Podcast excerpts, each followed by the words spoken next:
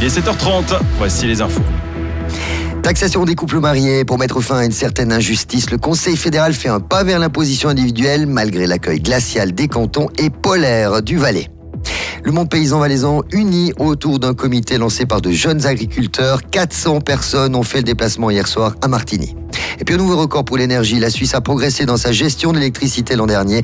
Plus de production et moins de consommation selon le récent bilan de la Confédération.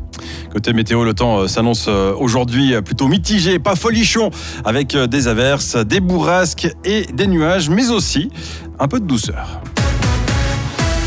Christian Herman, bonjour. Bonjour Sébastien, bonjour tout le monde. Les contribuables doivent être taxés indépendamment de leur état civil. Le Conseil fédéral a transmis hier son projet d'imposition individuelle au Parlement. La réforme envisagée vise deux buts. Abolir la pénalisation du mariage au niveau fiscal et inciter davantage de personnes à travailler, avant tout des femmes. Ce projet du Conseil fédéral est une réponse indirecte à une initiative populaire des femmes libérales radicales.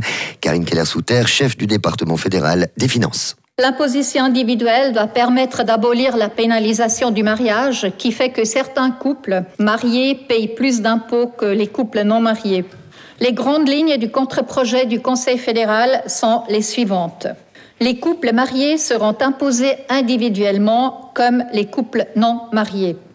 Les déductions liées aux enfants seront en principe réparties par moitié dans le cadre de l'impôt fédéral direct. La déduction pour enfants passera de 6 700 francs à 12 000 francs pour l'impôt fédéral direct. L'imposition individuelle est prévue pour les trois niveaux étatiques, donc confédération, canton et commune. Pour autant que cette euh, réforme aille euh, à terme, il faudra compter au moins 10 ans pour sa mise en œuvre à tous les niveaux, mais rien n'est acquis. Sur la base de l'année en cours, le passage à l'imposition individuelle devrait entraîner une baisse euh, des recettes de l'impôt fédéral direct d'un milliard de francs, moins 800 millions pour la Confédération et moins 200 millions pour les cantons. Cantons qui sont loin d'être emballés, seuls 5 d'entre eux sont entrés en matière lors de la consultation, et ce n'est pas le cas du Valais. Roberto Schmitt, ministre valaisan des Finances.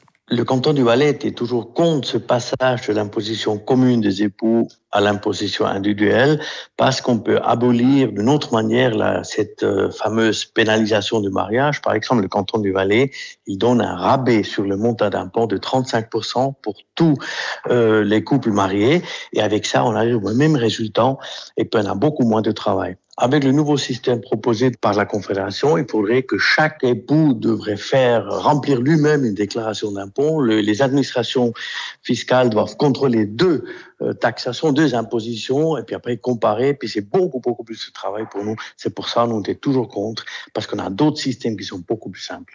Selon Roberto Schmidt, l'imposition individuelle nécessitera l'engagement de plusieurs dizaines de personnes au service des contributions. Un sujet préparé par Fabrice Germanier. Un nouveau recours a été déposé en lien avec la révision de la constitution cantonale soumise aux urnes le 3 mars. Le valaisan Gerhard Schmidt pointe du doigt la manière dont seront comptabilisés les votes blancs et nuls. La brochure indique que la majorité absolue se calcule sur le nombre de bulletins entrés, y compris donc ces fameux bulletins blancs et nuls, contrairement aux autres scrutins où seuls les bulletins valables ont un impact sur le seuil de la majorité absolue. Dans son recours, Gerhard Schmidt estime donc que cette manière de faire qui requalifie ces bulletins en non de facto est contraire à l'article 34 de la Constitution fédérale car elle ne permet pas de protéger l'authenticité du vote et en diminue le poids. René Familé, 7h34, 400 personnes réunies hier soir à l'appel d'un comité de jeunes paysans valaisans. Et le mouvement Action Agricole Valais a fait le plein pour sa première séance qui s'est tenue au CERM de Martigny. Lancé il y a quelques jours, le comité s'inscrit dans la foulée des révoltes agricoles ailleurs en Europe. Il veut réunir toutes les branches du monde paysans, éleveurs, maraîchers, arboriculteurs ou viticulteurs dans un même élan. À 22 ans, Charlène Taramarca est à l'origine de ce rassemblement et elle salue la mobilisation des paysans valaisans.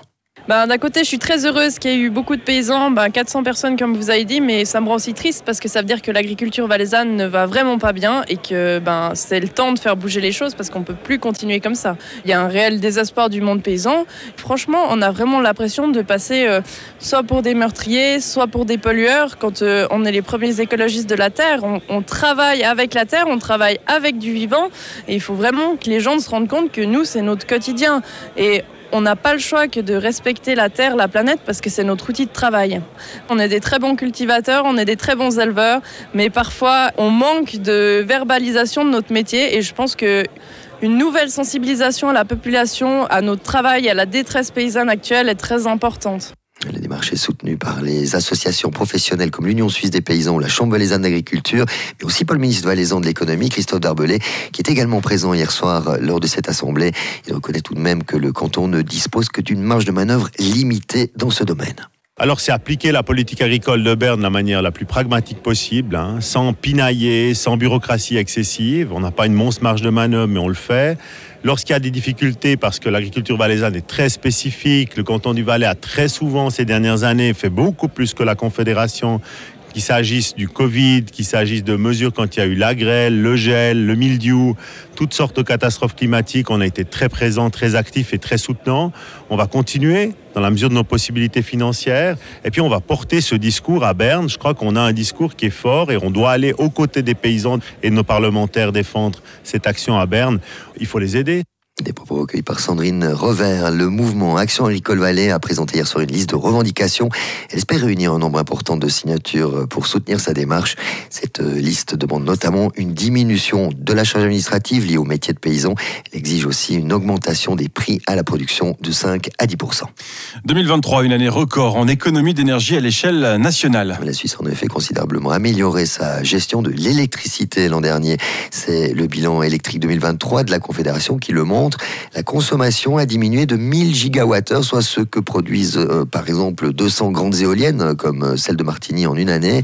En volume et malgré l'augmentation de la population, la consommation d'électricité est stable depuis près de 20 ans. Très encourageant, estime l'ingénieur sierrois Arnaud Suffray, spécialisé dans la transition énergétique. C'est dû à plusieurs facteurs. On verra les analyses un peu plus tard qui seront publiées par l'Office fédéral de l'énergie d'ici avril-mai. Mais un des facteurs, c'est le réchauffement climatique puisqu'il fait plus chaud, donc les chauffages tournent un peu moins. Et puis aussi, on a une grande propension à économiser un peu plus l'énergie. Depuis qu'on a eu ces problèmes de pénurie, il y a eu une prise de conscience. Et puis, du coup, les entreprises, les particuliers, les communes font tous des efforts et puis cumulés, ça se voit. En termes de consommation, toutes les régions ne se valent pas, souligne encore euh, Arnaud Suffré au micro de Lauriane Pipot une structure de consommation, une typologie qui est très différente d'un canton à l'autre. Il y a des cantons, par exemple à Genève, où la consommation pour la mobilité elle est plus faible, il y a beaucoup de transports publics. Après, il y a des mauvais élèves, je en termes de mobilité, comme en Valais, où on a tous une voiture individuelle, avec les vallées, les transports publics un peu moins développés. Après, on a des structures de bâtiments qui sont très différentes, avec certains cantons comme Neuchâtel ou Genève, avec des très vieux bâtiments historiques qui sont difficiles à isoler par l'extérieur.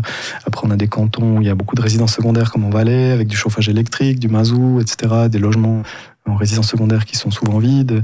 on a des problématiques très différentes au niveau énergétique d'un canton à l'autre.